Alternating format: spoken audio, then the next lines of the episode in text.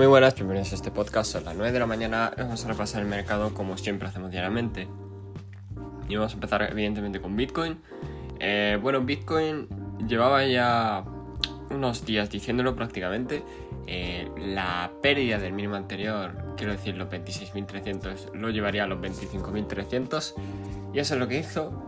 Eh, los tocó y ahora mismo está rebotando. Pero sigue en 25.700, sigue en la zona de los 25. Eh, pero sí, es lo que, lo que llevo diciendo bastantes podcasts. Es hacer una retesteada, así que ahora toca ver el futuro de Bitcoin en términos de si pierde esa zona de los 25.300 va a ser un golpe duro porque nos estaríamos dirigiendo a la zona de los 20 eh, prácticamente paso a paso, primero 24, luego 22, etc.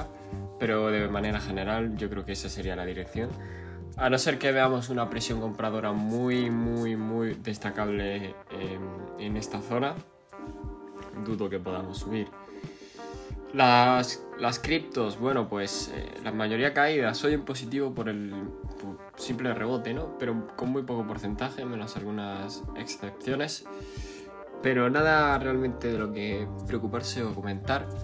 Me voy directamente a los índices donde entramos con el Nasdaq, ¿vale?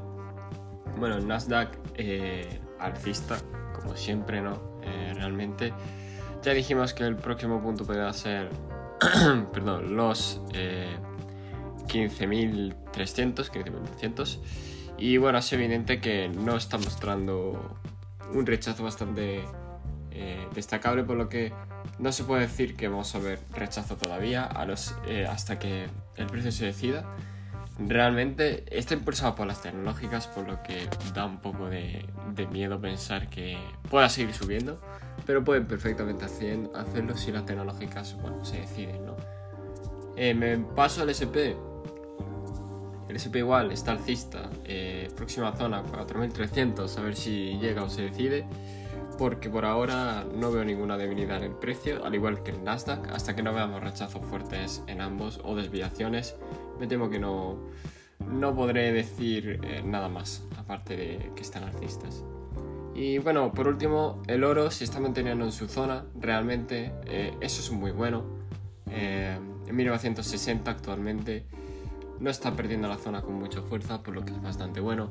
Y si le pasa el tiempo y no baja, me temo que va a terminar subiendo, ¿no?